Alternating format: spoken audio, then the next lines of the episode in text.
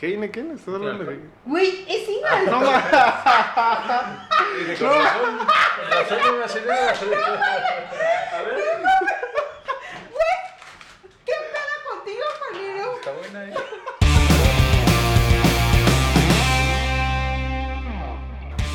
Hola amigos de Enchiladas de Bobs. Estamos bastante contentos de que nos estén escuchando una vez más. Y les traemos un, pes- un episodio bastante interesante. Perdón, se me traba la lengua. Y tenemos aquí invitados bastante especiales. Desde Tenemos- los helados Holanda. Desde para- los helados Holanda. Ya voy a trabajar en Santa Clara otra vez. Tenemos a Andrés. Andrés Hidelo Ortega, que ya lo hemos tenido antes. Lo hemos tenido antes en el episodio, pero de manera remota. Pero se cruzó la casualidad de que viene un evento aquí a México y pues lo tenemos aquí. Tenemos también a Juan Carlos Luna Ávila. Hola. Hola. Juanelo, ¿a qué te dedicas? Porque a ti sí no te hemos tenido antes.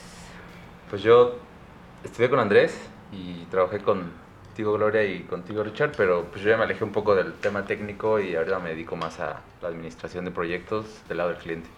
Perfecto. Lo cual a mí me parece bastante interesante porque vamos a tener a alguien como con perspectiva de cliente, que creo que es nosotros manejamos bastante.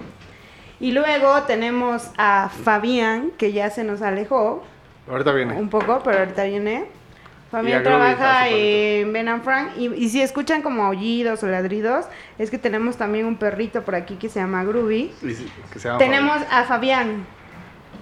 Fabián, por favor, dinos quién eres tú y a qué te dedicas en menos de un minuto. ok, yo soy Fabián Flores, eh, vengo de Celaya, Guanajuato. Estudié en el Tecnológico de Celaya y estudio, actual, estudio trabajo actualmente en Ben Frank.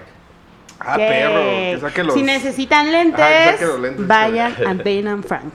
¿ok? vientos. Y tenemos pues a los ya tradicionales, a Richard. ¿Qué trans amigos? ¿Cómo están? Bienvenidos al podcast donde no hacemos deploy los viernes. Hoy estamos grabando en viernes, qué cabrón. Entonces, Sí, ¿no? o sea, deploy. no hacemos play en viernes, pero sí grabamos en viernes. Sí, ya grabamos en viernes. Entonces, Bruno se fue de vacaciones, lo cual está bastante bien, amigos. Tener vacaciones es bastante importante. Y pues no lo vamos a molestar. Ya, bueno. Pues entonces comencemos con lo que nos atañe. ¿Cuál es el tema del día de hoy, Gloria? Pues, no, espera, espera. ¿Cuál es el tema del día de hoy, Juanelo? Hoy nos van a platicar qué opciones hay para alguien que quiere tener Kubernetes y pues, cuándo les conviene y cuándo no. Y pues con eso vamos a empezar. ¿no? Dale, dale. Pues que empiece y que abra el hilo este Andrés, ¿no? Pues muchas gracias, muchas gracias. Claro que sí. Eh, existen, creo que eh, hoy en día utilizar Docker, únicamente Docker para, este, pues para manejar tus, eh, tus procesos es totalmente válido. Pero eh, tenemos ahora el, el tema de microservicios que ha explotado muchísimo y con ello pues trae otros problemas que Kubernetes eh, vino a resolver. Entonces, eh, en este momento hay muchas empresas o hay mucha gente que en sus proyectos eh, pues a lo mejor no tiene idea si debería o, o no debería usar Kubernetes, pero la parte más importante es si debería eh, utilizar Kubernetes de un cloud, por ejemplo, como Google o como AWS, o si debería instalarlo en su propio data center, o si debería instalarlo con sus propias instancias en, Google, o debería, o sea, qué conviene, qué no conviene. Creo que hay mucha, eh, pues mucha información acerca de esto y pues vamos a hablar acerca de qué es lo que, de qué es lo que eh, conviene y cuáles son los pros, los contras. Los pros los contras, más que Exacto. nada. En general, antes de, de grabar el, este episodio, estábamos discutiendo, y creo que es el, el, el tópico principal de este podcast, es, o sea, ya vas a utilizar Kubernetes, y ya estás seguro, porque también otro tema del podcast, como lo estábamos diciendo, es si tienes que utilizar o no Kubernetes, pero eso lo discutimos después.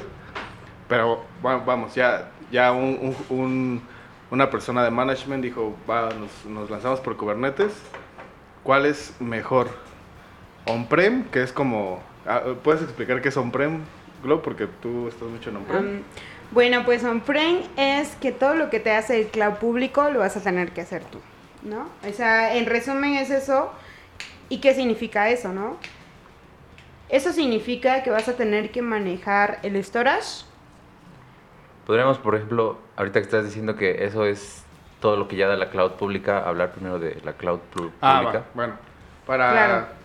Yo trabajo mucho con cloud pública, lo que es AWS, este, GCP, he trabajado con Azure. No he trabajado, pero tengo entendido que, por ejemplo, IBM tiene su cloud pública. Sí, sí, También Huawei tiene su cloud pública. Eh, está saliendo como a repuntar. Y. Alibaba creo que también tiene su cloud pública, ¿no? No lo usé, no lo usé. Creo que sí. Bueno, no sé, y si no, pues ni modo. Eh, eh, toda la cloud pública es GCP, en general, AWS, que son los más conocidos, y Azure, que ahorita le están metiendo un chingo de cosas. Bastante trabajo, ¿eh? Eso, lo que nos referimos con cloud pública es, te metes a un dashboard, haces tu cuenta, clic, clic, clic, y tienes una... Un cluster. S2, tienes un clúster de Kubernetes, Sí. por ejemplo. O también puedes utilizar el, este, tu consola, ¿no? Eh, escribes unos comandos y, ya tienes en unos cuantos minutos un clúster de Kubernetes corriendo con las especificaciones que Tú pues, quieras. tú, que tú quieras. Más bien, no que tú quieras, que, que tu tarjeta de crédito pueda, Pagar. pueda pagar, porque Bueno, también... y que los requerimientos que tú necesites, ¿no? Porque puedes tener a lo mejor... Sí, tiene que estar Este, todo involucrado. Tu presupuesto, Exacto. tu necesidad. Pero la, la idea es, eh, Google lo va a hacer por ti, eh, Claro. Amazon lo va a hacer por ti, eh, ellos van a Ahí- eh, ahí- desplegar IBM. tu clúster y está listo para que lo puedas utilizar. claro. O sea, el cloud público se trata de qué tantos servicios tú puedas pagar. Sí. Bueno, De, de hecho, eh, por ejemplo, y esto es tema también de otro episodio, ahora que estuve en el DevOps Days, eh, surgió un, en el Open Space un tema como de, pero realmente los ingenieros ahorita ya somos más operadores de cloud que desarrolladores de cloud, porque ya nada más operas una plataforma Exacto. y no tanto haces un Kubernetes on-prem, que, que Glow sabe mucho de eso, o sea, sí lo haces on-prem y te metes a ver metal, provisionas, todo ese pedo, este, que eso es otra cosa, ¿no? Pero bueno, en general es, ¿qué, qué vas a escoger? ¿On-prem o vas a escoger eh, eh, Cloud público. Entonces, bueno, eh, hay- tengo entendido que tú has utilizado mucho este, Google Cloud sí. y Amazon, ¿no? ¿Cuál, es- Amazon. cuál, cuál ha sido tu experiencia con Google Cloud y, y- y Amazon? La neta, mi experiencia con Google Cloud Pero y- en términos de instalar, este, bueno, Kubernetes. tener tener Kubernetes. Sí. no instalar, Operar. clic, operar, este, o, o, eh, obtener un, un clúster de Kubernetes y cuál ha sido, cuál, cuál ha sido tu, tu- como tu experiencia, este, pues, has ha tenido problemas, has, este, ha sido muy fácil instalarlo, eh, ¿qué, ha- qué es lo que has, eh, pues, hecho con, con Google Cloud y Amazon? Pues en general es muy fácil, o sea, yo te diría, y lo que estábamos discutiendo en- hace un rato, si estás empezando y ya se decidieron por Kubernetes y te dicen on-prem o eh, Google, eh, Google público, este, cloud público, pues la neta vete por cloud público porque es, como decía, entras, eh, eh, GCP tiene su GKE, que es como el Google Kubernetes Engine, Ujú. y nada más entras al dashboard, pones tu tarjeta de crédito obviamente, este, te metes al Kubernetes Engine, le dices crear cluster, le das las especificaciones, cuántos nodos, en qué zona, este, bla, bla, y ya, tienes un, un clúster de Kubernetes en menos de 10 minutos. Y por ejemplo, si Sí. necesitas, eh, por ejemplo, si necesitas un, un nodo el día de mañana o, o el día de mañana decides que lo, eh, hiciste muy crecer. grande o lo quieres, este, quieres quitarle un, un- un nodo, este, ¿qué tan fácil o difícil es hacer eso? Es súper fácil, o sea, igual nada más te metes al dashboard o desde consola también porque tienen sus, sus commands, eh, sus, su CLI. Este, y le dices, quiero otro nodo, quiero autoescalarlo, ¿cuántos nodos? De 5 a 8, de 5 a 10, ¿cuánta memoria, tanto? Sí. Entonces, Qué genial. o sea, la neta, por eso no te preocupas, por eso es lo que decía es, te vuelves más un operador. Y aparte Google actualiza tus nodos automáticamente, Sí. ¿no? o sea, Eh, si hay un, este, un, parche de de seguridad. seguridad. Sí, o sea, tú le puedes instalar la versión de Kubernetes que tú quieras que te aparece así en un select, eh, quiero tal versión de Kubernetes, ah, pues está chido. Y, y Google te dice, oye, ya, ya sacamos una nueva versión de Kubernetes, o sea, quieres, y varios de tus nodos están este, eh, rezagados, ¿quieres eh, hacer el upgrade? Le das así y te los hace Tienes, chido. Podríamos este, decir puntualmente que el cloud público administra y Sí. opera el soporte de, de Sí, por- o sea, por eso, la neta, por eso a veces dicen que no corre sobre la nube, sino corre sobre tu tarjeta de crédito. Porque, o sea, todo lo Eso es pagas. verdad. El Bueno, management, Pero Eh, si, si sabes, util- o sea, obviamente cuando utilizas Amazon o Google o Azure o lo que sea, eh, ah, tienes o que... DigitalOcean, que también O DigitalOcean, necesitas aprender a administrar tus... O sea, igual aunque lo, lo hagas, aunque tengas tu propio data center, también tu data center corre sobre un curso tu de tarjeta de, crédito. O sea, el tema de la sí, sí, tarjeta de claro. crédito aplica para, para todos. Para todo, sí, sí, Para sí. todos. Nada más, ahí depende que, tanto te van a cobrar. Exacto. O sea, más bien, ahí depende qué tanto te va a cobrar la nube y qué tanto le vas a pagar a tus ingenieros. Y, y ese, ok, ese, ese es Google. Obviamente Google ha tenido un montón de, eh, pues de experiencia con... Ellos fueron los que inventaron Kubernetes. a través Exacto, de o Google. sea, ¿Eso, ¿Cómo? ¿Eso ofrece ventaja? Sí, que porque ellos, ellos ya tienen... ellos- creo que eh, eh, en este momento la plataforma más estable que existe Y sólida. y sólida para tener un eh, clúster de Kubernetes Es Google. corriendo, co- eh, eh, corriendo con alta disponibilidad y con todas las funcionalidades Google, que tiene Google. como autograde y con todas las posibilidades que tienes como este, escoger la, la versión de Kubernetes que quieres, los parches de seguridad y todas las, las demás ventajas, Kuber- este, Google está este, Ya. tres pasos arriba que todos. Aparte, por, por la experiencia Por que tienen. supuesto. Aparte, veía, veía algunos reportes o algunos posts en algunos blogs y decían que en general, también, eh, digamos en costos, porque también en un proyecto y todo lo que estamos hablando de- también depende de cuántos recursos humanos tengas y cuántos recursos en monetarios tengas. Creo que ahí en ese caso, bueno, si no me dejan a mentir, por ejemplo, creo que es importante la opinión de las personas que van a administrar este proyecto, ¿sabes? Que honestamente, cuando nosotros somos bastante técnicos, no tomamos en cuenta, Ok. la verdad. La es verdad. que son los PMs, entonces... O sea, eso es- Pero aquí tenemos un PM. Y está. Bueno, alguien que se encarga de administrar Management, esa parte del muy- management de, de eso. Entonces tú dices, bueno, en este caso, Juan Carlos, ¿qué pasa si un día llega alguien de tu equipo y te dice, ¿sabes qué? Necesitamos un clúster de Kubernetes con 10 nodos y 3 masters y va a costar tanto. ¿Cuál va a ser tu primera respuesta? Si solamente te dice eso. Pues que ¿por qué no lo hace él? Sí, ahí está. Por eso. ok, ok. Pues hazlo, carnal. Pues hazlo, carnal, No. ¿Para qué me avisas? Pero para, para tener ese tipo de respuesta tienes que tener un cierto grado de, con- de confianza sobre la persona, ¿estás de acuerdo? Porque no vas a, a dar esa respuesta a cualquier tipo de persona, según mi experiencia. Sí, em, pues es que a mí, por ejemplo, o sea, el tema de Kubernetes es algo que, o sea, conozco muy por encima. Em, Eso está perfecto. De para entrada, este de caso. entrada, por ejemplo, justo creo que para tomar la decisión de pues, si contratamos algún servicio de cloud pública o On-prem. o- o on-prem, pues cuáles son los problemas que enfrentamos con el on-prem, que a lo mejor ahora sí es lo que dijo Gloria, nos resuelve el cloud público. ¿Qué tanto problema es hacerlo yo o hacerlo ¿Qué? interno? Exacto. Que, que, que creo que, por ejemplo, ahí cortamos un poco el tema, pero lo que me preguntaba Andrés, o sea, ¿qué, qué opciones hay de nube pública para instalar o para Sí. tener un Kubernetes? Ahorita ya hablaste de Amazon, de De Google. Google. ¿Cómo fue tu Amazon. experiencia con, con Amazon?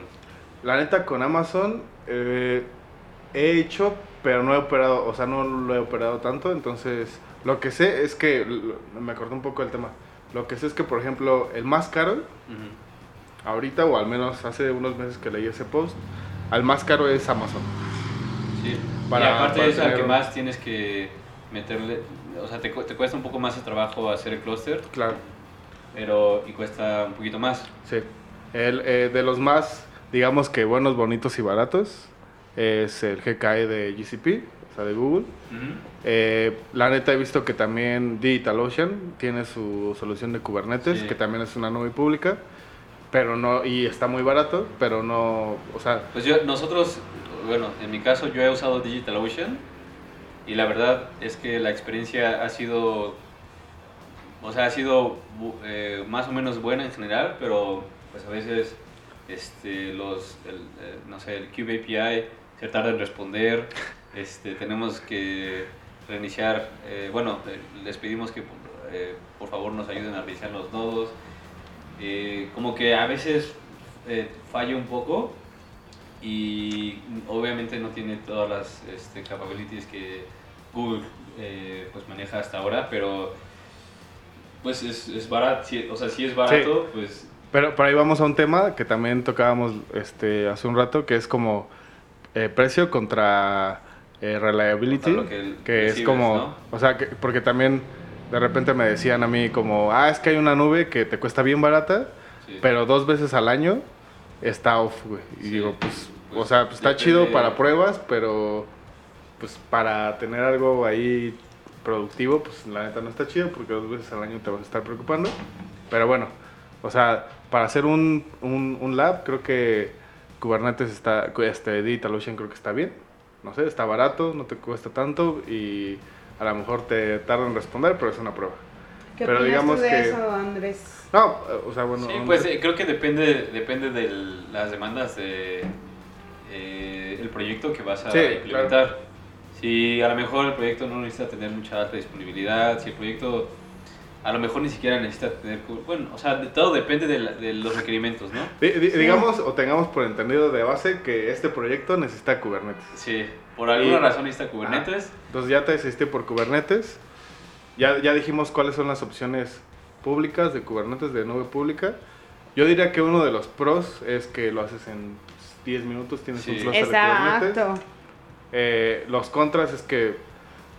Pues no sé, ahí los, lo podemos los contras, bueno, al- alguno de los contras es no tienes control sobre los nodos, tus nodos master. Ah, sí, sí, sí. ¿eh? No tienes control. eh, bueno, por ejemplo, hay unos, eh, unas soluciones que te dejan entrar a los worker nodes, pero no a los masters. Ya. Exacto. Este, y si por alguna razón necesitas eh, con- eh, no sé, configurar los nodos por alguna necesidad que tengas, no, no será posible.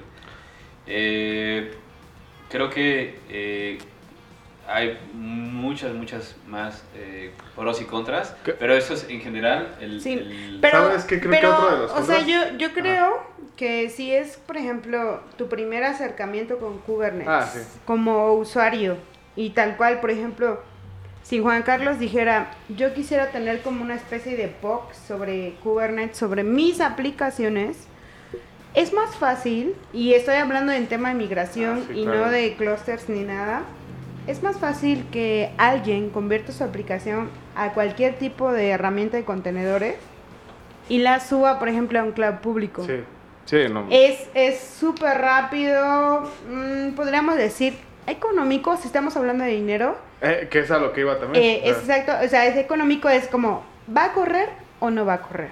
sí. Y tú dices, si corre en cloud público, amigo, o sea, en cloud on-prem va a correr, o sea, no hay problema.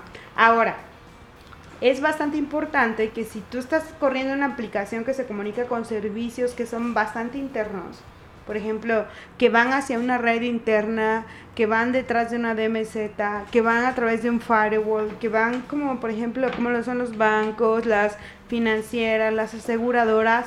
Entonces ahí tú dices, "Mm, el cloud público tal vez no me podrá servir tanto, pero sí me podrá servir. Entonces ahí tenemos o manejamos lo que de- decimos como cloud híbrida, ¿no? Claro.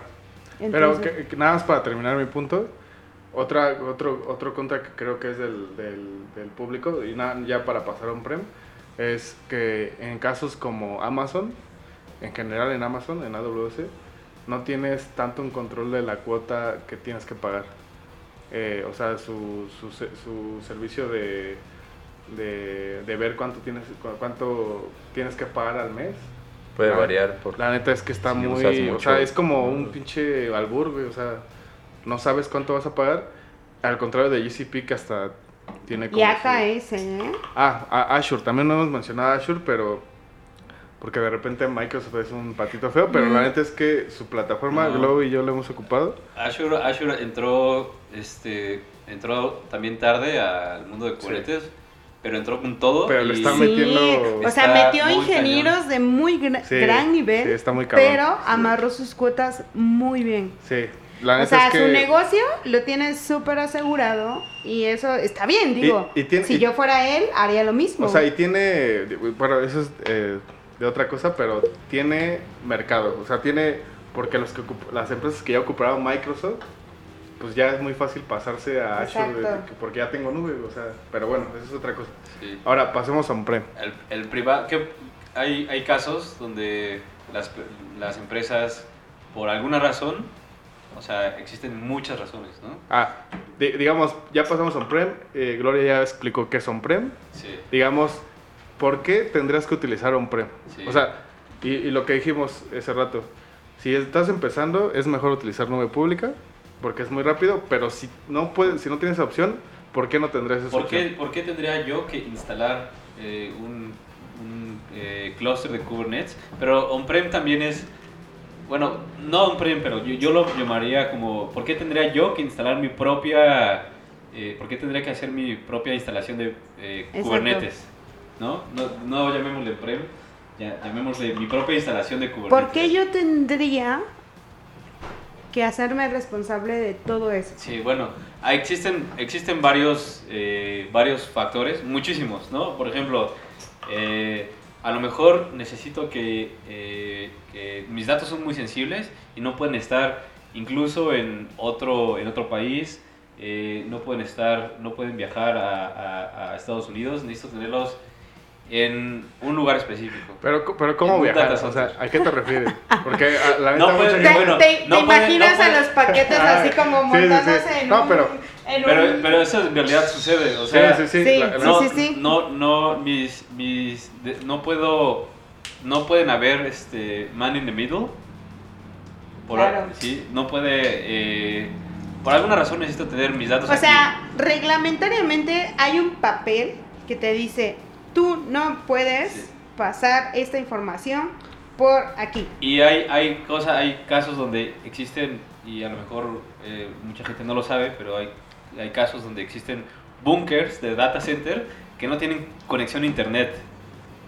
No tienen Qué conexión feo, a internet. amigos, qué feo que sean así, ¿eh? Pero sí existe, o sea, no tiene conexión a internet, pero debe tener Kubernetes. O, o otros casos donde, eh, no sé, eh, necesita, la- o sea, tu, tu, eh, tu configuración de- del sistema operativo, tu configuración de storage, tu configuración de, llámele, eh, networking, lo que sea, necesita estar súper, súper eh, tuneada, eh, cosa que a lo mejor no puedes encontrar en, en algún cloud, o X, Y, Z, por alguna razón necesitas tener o necesitas instalar tú mismo tu propio Kubernetes. A, a mí me gustaría como exponer un caso, como Ajá. que es como bastante conocido.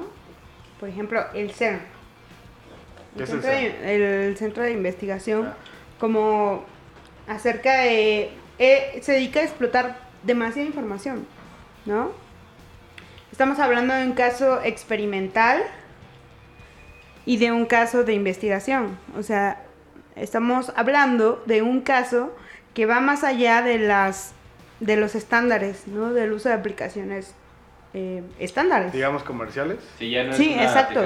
Estamos hablando de un tema de investigación. Entonces, allí, evidentemente, vamos a necesitar como cosas fuera del el cajón que usa una aplicación comercial. Entonces, ahí También los bancos, por ejemplo. Perfectamente. O sea, eh, la- los sectores privados tienden bastante a buscar como caminos más separados al cloud público. ¿Por ¿Qué? qué razón? Que, que, que, pero también que no se confunda un poco porque he visto que algunas instancias de gobierno utilizan cloud público. Y no me Bueno. dejan mentir, pero, pero, pero ese es Ah, otro. pero- Pero, pero, los datos sensibles no pueden salir del. del No. Sí, depende del requerimiento. O Sí. sea, todo Que depende del, del requerimiento. Sí. Que han salido. Todo depende del requerimiento. A lo mejor el requerimiento por X, Y, Z circunstancia, eh, tú tienes que instalar. O también hay, hay, hay, eh, veces que, o hay muchas empresas que han instalado su propio Kubernetes en Amazon, han instalado su propio Kubernetes En ese dos, sí. en, También se en- puede, en- sí. sí, en DigitalOcean, en Google, eso también es posible. Sí. Entonces, eh, en este momento vamos a revisar cuáles son las, o sea, por alguna razón tienes que instalar tu propio Kubernetes. ¿Qué opciones tienes? Eh, tienes eh, una herramienta que se llama COPS, por ejemplo. Vamos a hablar de algunas. Eh, ¿Qué hace COPS? COPS básicamente, bueno, COPS está muy atado a Amazon. Entonces, este, Amazon, bueno, cuando, cuando empezó COPS, empezó con Amazon y ahora ya se extendió a Google. Ya puedes, incluso creo que en este momento también puedes este, utilizar COPS con OpenStack. Pero Qué COPS es muy fácil. COPS eh, utiliza eh, Cloud Foundation, se llama. eh, para Cloud Init utiliza Terraform para eh, provisionar. para provisionar los recursos de recursos de cloud. infraestructura. O sea, Eh, COPS es un sabor de Kubernetes o algo así. COPS es básicamente, eh, como diríamos, Un provisionador. kubectl, pero para eh, instalar clusters de Kubernetes. QDadmin, No, Ok. kubectl para, kubectl, para ok. instalar eh, Kubernetes. La verdad que ese no lo he Eh, usado. Nunca, Entonces, nunca. lo que haces es definir tus archivos de YARN con las espe- especificaciones de tu eh, clúster, eh, cuántos eh, nodos maestros, cuántos eh, nodos, este, eh, cuántos worker nodes, la especificación de las redes, etc.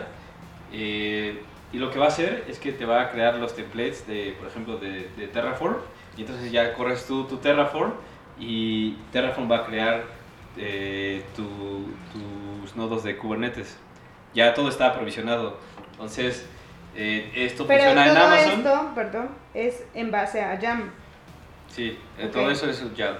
Entonces, eh, COPS, pues es, es, eh, ya tiene muchos años, bueno, ya tiene creo que desde 2015, eh, no, 2016 me parece, algo así, entonces ya tiene, dos- sí, 2016, 2017, tiene Tres este, ya varios, tiene ya, Ya este, tiene ya, Tres tiene madurez.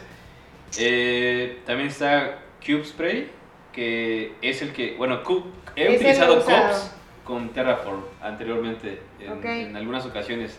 De hecho, lo utilicé en 2017 y, y la verdad es que este, creo que mm, eran 20 minutos en lo que se creaba, bueno, di- digamos que lo que más se tardaba era eh, Amazon tratando de crear eh, las, eh, las máquinas virtuales, load balancers y todos los recursos de cloud. Como 20 minutos se tardaba haciendo. Ahora no sé cuánto, a lo mejor ahora es más rápido, pero bueno. Y este año y el año pasado, bueno, yo he utilizado mucho CubeSpray porque donde yo trabajo utilizan mucho OpenStack y eh, pues CubeSpray es básicamente un playbook de Ansible. Eh, es sí es bastante fácil de instalar, bueno, de, de provisionar tus máquinas virtuales con, eh, con Kubernetes, pero eh, darle mantenimiento, ahí es donde, donde Donde tuerce el rabo. Donde la puerca torce el rabo. Bueno, donde la puerca tuerce el rabo. donde la tuerca La- donde la tuerca porce el rabo. fuerza el rabo. sí, eh, eh, creo que está padre para instalar, pero para darle mantenimiento es un relajo. Bueno, por lo menos en mi caso tuvimos que leer un montón de documentación este, pues para seguir operando nuestro eh, cluster de Kubernetes. Y eh, pues bueno, si tiene, o sea, básicamente es un playbook de Ansible. eh, si saben Ansible y tienen sus máquinas virtuales con acceso SSH, eh, los aprovisiona para ustedes. Y la, la siguiente herramienta es, bueno, eh, OpenShift, que ahí Globo ha tenido mucha más experiencia con OpenShift. Ah, bueno, para la parte de on-prem, OpenShift es de Red Hat. Y ah, para la parte de OpenShift, pues yo creo que mm, ahí tiene que ver bastante también con el tema de la cartera, porque pues tienen que ver como el tema del precio, la suscripción y demás. Pero lo que puedo decir respecto a OpenShift, si yo fuera un cliente, es ¿qué necesito, no? En este caso, OpenShift te viene a resolver bastantes cosas. Entonces, si tú lo instalas esperando como tener una solución completa, está bastante bien, ¿no? Como por ejemplo tener la parte de la integración, tener la parte del manejo del clúster, tener la parte del registro incluso, que tiene un registro ahí privado, que pues no será tan sofisticado, pero es bastante bueno. Y entonces con OpenShift solucionas todo eso. Sin embargo, si vienes como siendo una empresa que quiere soporte, pero no quiere como ni el registro, ni la manera de integrar, ni todas las demás herramientas, también tenemos lo que es CAS, que es de SUSE, que básicamente es un Kubernetes. Es un Kubernetes con soporte, tal cual. Entonces, en ese caso, yo te recomendaría usar pues CAS. ¿Por qué? Porque es un Kubernetes, pero con soporte. Entonces, en ese caso, no solamente con soporte, sino que también te maneja una capa de seguridad, te maneja una capa de manejo de la información del usuario y es bastante buena. Pero pues si te vas por la parte de OpenShift, es, si eres desarrollador, por ejemplo, es como si estuviéramos hablando de un framework BS, un framework ligero, ¿no? Por ejemplo, si tú manejas Python, es como si estuviéramos hablando de un de Django BS Flask. Flask es para APIs, Django es para páginas web, API y todo lo que le quieras montar. Entonces, un OpenShift sería tu Django y Flask sería tu CAS. Solamente lo que necesitas. En ese caso es como, yo creo que... Pero creo que, la, bueno, la, esas eh, herramientas que estamos platicando para instalar eh, Kubernetes se oyen muy elegantes y muy fáciles. Pero ¿cuáles son los contras, André? Pero ¿cuáles son los contras Pero, de esto? Antes de pasar a eso y de movernos a eso, entonces quieres decir que hay tres maneras de tener un No, Kubernetes. Hay, hay, ah, bueno, también Pero, pero, existe... pero ahí te va, ahí, ahí Sí. te va porque ya así como ahorita lo estaba contando Glo, es como me surgió. Puedes tener una nube pública en donde te dan soporte, te lo actualizan y ya. Y tú Bueno, pagas por eh, eso. No, hay una nube pública que se encarga de Ajá, administrar el eh, Kube API, todo lo que quieras. Kube Proxy, Kubelet, los nodos, Sí. el, el, el, eh, el sistema operativo, el, networking, todo, la seguridad, nada- alta nada más. disponibilidad, todo eso. De lo que te encargas tú es de lo Tú que... solo operas Kubernetes. Yo solo instalo mis deployments o lo que sea. Pero por lo que dice Glo, o sea, hay compañías como Red Hat Ujú. en donde tú tienes tu bare metal, tu, tú tienes tu infraestructura y hay compañías que se encargan de soportar una solución de Kubernetes en tu propio Exacto, En tu propio cloud. como- y también hay Como una OpenShift. ah, como OpenShift y también hay una solución en donde tú te encargas de absolutamente todo. Sí, como que- por ejemplo, imagínate que yo tengo mi, y incluso puedo tener mis cuentas, eso es, eh, tengo mi, mi cloud en, en Amazon o tengo en Google o lo que sea o en OpenStack, tengo mis máquinas virtuales y les quiero instalar Kubernetes. Ese es el caso. Ok. ¿No? Puede, o sea, puedo Sí, instalar mi propio, sí, puedo instalar mi propio Exacto, Kubernetes. pue- puedes usar nube pública, pero instalar tus Sí, clusters. sin Sí. instalar el. GKE, sin instalar el Exacto. AKS, el EKS ni de nada de esto. Ok. Exacto. Pero, la, o sea, el, el hecho de instalar tu propio Kubernetes viene con otras implicaciones. ¿Qué quiere decir eso? Que tu Kubernetes, eh, si, si lo vas a utilizar para un ambiente de producción, tiene que ser de alta disponibilidad. ¿Qué quiere decir? Que debes, por ejemplo, por lo menos tener tres nodos maestros, ¿no? Para el control plane. Debes eh, considerar el tema de seguridad. O sea, todas las conexiones deben eh, estar a través de TLS tienes que encargarte tú mismo del monitoreo, tienes que encargarte tú mismo de eh, las alertas, eh, tienes que encargarte de eh, el storage. Eh, por ejemplo, si tienes, eh, bueno, tienes que encargarte también de eh, el acceso de los usuarios, ¿eh? Management. quién le va a dar mantenimiento, Sí. management, por ejemplo, hay y, y todo esto, o sea, eso es la implementación. ¿Qué pasa, por ejemplo, cuando quieres agregar un nodo? Ah, bueno, pues tú mismo lo tienes que agregar. ¿Qué pasa cuando quieres, cuando hay un nodo que, Actualizar. Que cuando, ajá, cuando quieres actualizar la versión de Kubernetes? ¿Qué pasa cuando, por ejemplo, tienes un, un, un bug en el kernel y entonces tienes que instalar ese, eh, ese patch en, en todos los nodos. Y eso implica que vas a reiniciar el nodo. Y eso implica que vas a mover, este, vas a tener a lo mejor eh, downtime en, en a lo mejor un, eh, ciertos, ciertos nodos. O, y hay miles de, de casos así. Bueno, hay, hay, hay- te pueden pasar muchas cosas. Te voy a dar un ejemplo, solo para terminar, como este... Una vez eh, tuvimos, que, tuvimos un problema con los certificados porque Cube App únicamente genera los certificados por un año. Eh, Sí. Entonces- Ajá, y eso, eh, bueno, hay, hay, un, hay, hay una discusión ahí en issues de, de, del repositorio de Kubernetes, de, de Cube App, a- acerca de eso, porque la gente piensa, y con mucha razón, que por lo menos una vez al año está bien hacer un upgrade de tu eh, cluster de Kubernetes.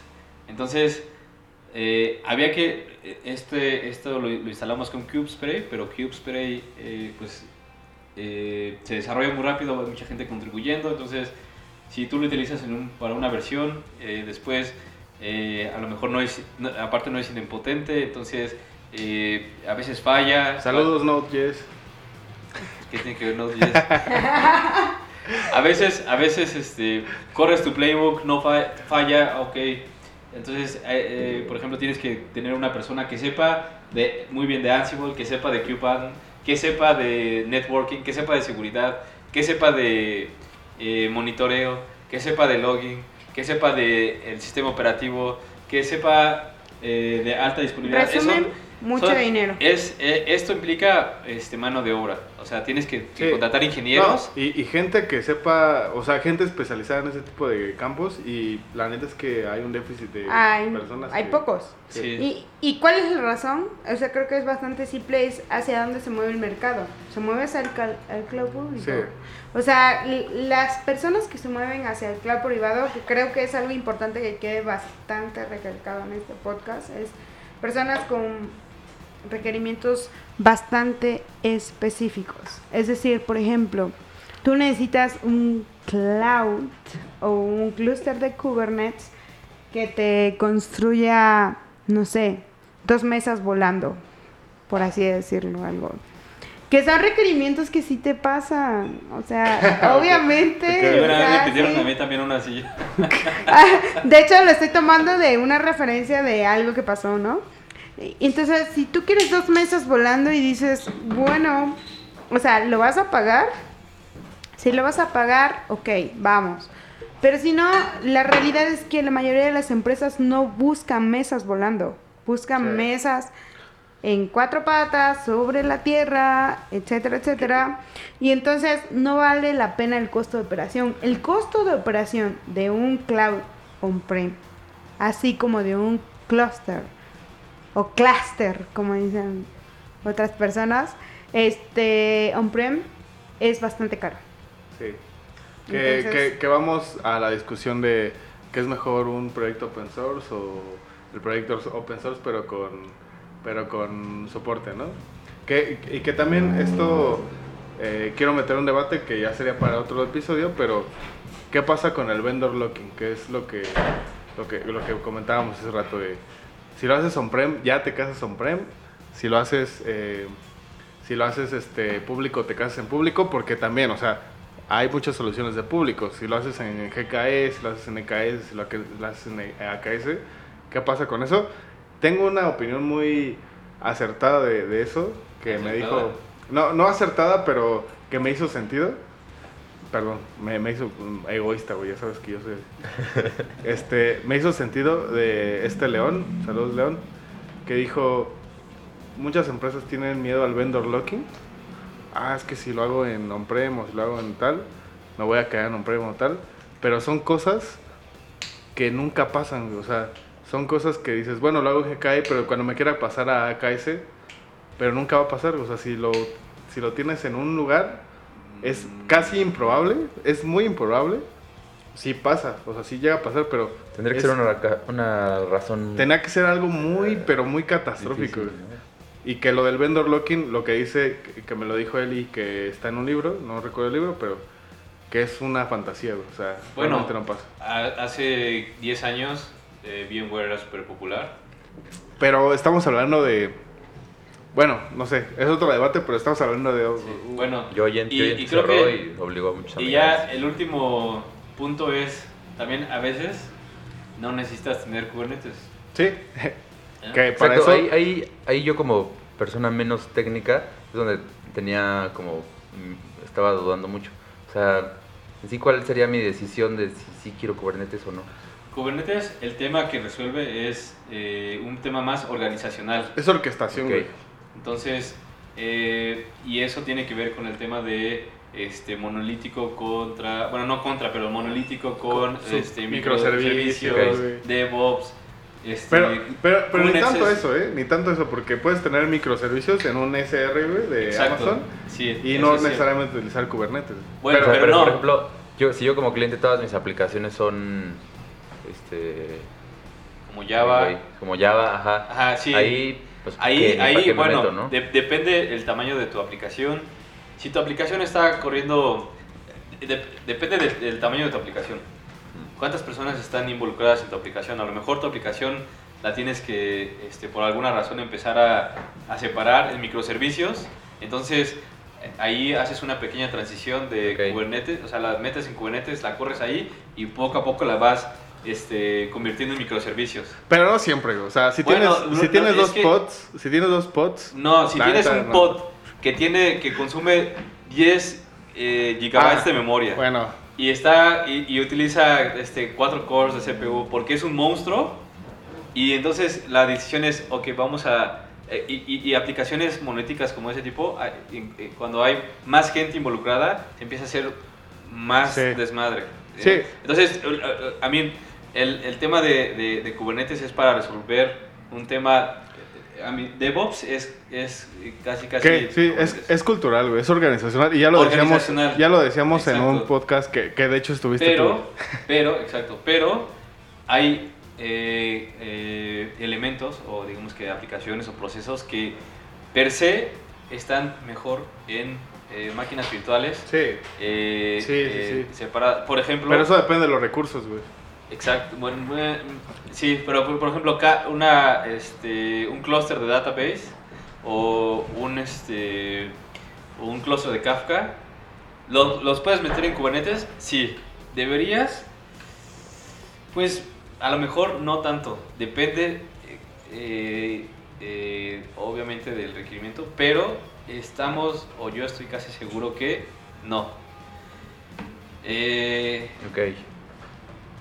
Entonces, bueno, y creo que se nos olvidó hablar de, eh, de un tema, bueno, una forma más de tener Kubernetes, que es una cosa que se llama Turnkey, que básicamente eh, son servicios que ellos proporcionan los, eh, ellos proporcionan el control plane, que son los masters, eh, y tú proporcionas los worker nodes. Los Y, worker nodes. son servicios como Stack Points y Containership, eh, que sí, se, se supone que es la versión, o ellos, ellos eh, dicen que es la forma más fácil de tener Kubernetes. Ustedes eh, valoran eso. Pues yo digo que, bueno, en la parte de Turnkey ya no es tan apropiada, excepto que sea tu caso demasiado custom. Ya, Bueno, punto. Es Eh, todo lo que tengo que ten- decir. tenemos que ir cortando esto porque a muchos les anda del baño. Ah, es cierto. Pero eh, eh, en general, eh, conclusiones Glow, Salud. eh, conclusiones Andrés, conclusiones Juanelo. Fabián ahorita ya no está aquí, pero eh, pros y contras, digamos, no echar a pelear a la gente. Digamos, Ah. pros y contras No o por, de eso. por qué utilizar. Sí, Creo sí, que, claro. creo que el pro y el contra eh, depende del contexto Sí, de tu de proyecto, recursos, de... ¿no?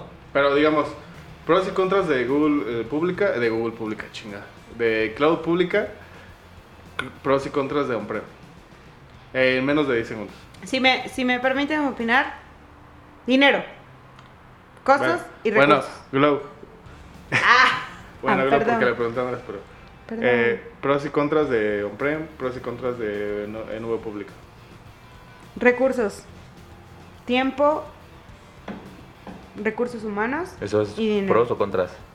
No, o sea, como que son las cosas que deberías tomar en cuenta antes de tomar la decisión por uno o por otro. Ok. Y eso te va a decir Ay, todo. pros Pros y contras de Contra- pública y on-prem.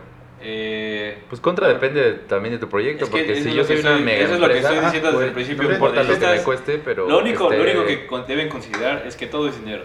¿sí? Exacto. Depende. Recursos. Todo es dinero. Toma eso, dinero. Este, Toma eso, dinero. espe- específicamente, si ustedes van a empezar con Kubernetes y su proyecto no es tan grande y no requiere que tengan este eh, custom eh, Linux Cosas. system, pues, etcétera, no, no sé, Políticas de no poder sacar datos de en otro país, ¿sí? cosas, cosas locas, eh, pues váyanse a un cloud. Si no son el CERN, Utilicen banco, segu- aseguradora. Utilicen JK Programa o de Amazon. lealtad. A lo mejor ya, a lo mejor ya este, todo su cloud está en Amazon, pues ya este, Sí. sacan el Kubernetes de Eh, Amazon. Sí. LKS, güey. Bueno, en Considere- este y, y bo- ya para terminar, este, si van a instalar su propio Kubernetes, solo tomen en cuenta que eh, la instalación es eh, pues relativamente fácil, eh, operarlo es fácil, pero darle mantenimiento, esa es la parte que cuesta mucho trabajo y, bueno, no cuesta mucho trabajo, requiere eh, ingeniería, requiere que Sí. tengas un Recursos, ingeniero que recursos sepa- que, es- que es lo que decía Globo, ¿no? que a final de cuentas es lo que terminas pagándole a Amazon. Claro. ¿sí? Eso si tu ingeniero lo hace bien. Si tu ingeniero lo, lo hace mal, lo vas Ah. a pagar con clientes. O sea, un Entonces, cloud público te debe de garantizar Sí, eso. claro. sí. Sí, sí. Entonces, un cli- ¿qué prefieres? ¿Perder eh, un- unos miles de pesos o dólares o perder a tus clientes? Mm. Ah, Ya sabes lo que estás Yo creo haciendo. que aquí una opinión que a mí, a mí me importa bastante es la de Juanelo. Sí. Juanelo, Eh, de pues lo a que mí, escuchaste, como... Como Pues desde, cliente. desde la postura de un cliente que a lo mejor no soy una empresa que mi core es la tecnología, sino es una, un- Exacto. una necesidad de... pues porque ya con lo, digital, lo digitalizado que vivimos hay que tener los servicios 60%. disponibles y bien hechos. Creo que para mí sería más costoso contratar todo un equipo que sepa hacer cada cosa para hacer mi propia mi propio instalación de Kubernetes. Yo me iría pues por un proveedor, una cloud pública y nada más alguien que sepa administrarlo bien o una o dos personas. ¿no? Ok. perfecto. Yo mis conclusiones, y como decía Gloria, recursos, eh, personas que sepan, si, si, si, si ya está por entendido que tienes que utilizar Kubernetes y no tienes ninguna de estas restricciones de políticas de datos y cosas así que lo, lo que mencionábamos, vete por una cloud pública y te vas a ahorrar muchos dolores de cabeza y mucho dinero. De acuerdo. Y eh, nada más 30 segundos. Eh, vamos a hacer como un episodio especial para, Las entrevistas del DevOps Day. para el resumen del DevOps Days. Nos fue muy chido. Muchas gracias por todo su apoyo. Sí, amigos, y muchas Bruno gracias. se rifó ahí. La neta no es que, es que no está Bruno aquí, pero Bruno se rifó ahí con las entrevistas. Yo estaba de Está de staff, entonces vacaciones. Andaba en una chinga. Y este, bueno, pues los esperamos en el siguiente episodio. Si tienen feedback o así, pues eh, en Twitter, ya saben. Twitter o- y correo. También el les correo? hemos dejado nuestro correo. ¿Cuáles son sus redes, amigos? Eh, eh, Enchiladas en- DevOps. en- Enchiladas, de, enchiladas Ops en Twitter. En para Twitter, Enchiladas ajá. Ops, Y el correo es mi arroba enchiladasdevops.com. punto com. Eh, redes sociales de Andrés. M-U-S-G-H-O-S-T. Musgos. Bueno, los vamos a poner en la. Bueno, lo vamos a poner y Eh, Juan Carlos este, también. Juan Chanclas. re- Me mama su, su Re- redes sociales, Juan. Juan Chanclas doble S. Si tienen quejas, este, manden su correo a no me importa, arroba. Algo así a. Algo, algo así iba a decir, pero. Bueno, es qué muy gusto, gracias por invitarme, amigos. Gracias a No, todos hombre, por estar aquí. Muchas gracias por su tiempo. Vamos concluyendo. Este, Los queremos mucho, gracias por su feedback. este, gracias, gracias Andrés por estar por acá. Eh, Al cual, gracias, me Yo- debes, yo- este, ahorita te mando la factura. pendejo. Yo creo, yo creo que en, en el- los siguientes episodios te vamos a invitar porque son temas bastante acalorados No, no y sé, ¿eh? importantes. no sé, no sé. O no sé. No sé. Pero bueno, este Juan, muchas Yo digo que gracias. no lo inviten tampoco. Ya digo, bueno, yo tampoco. A menos de que se traiga que unos... ya me voy. Adiós.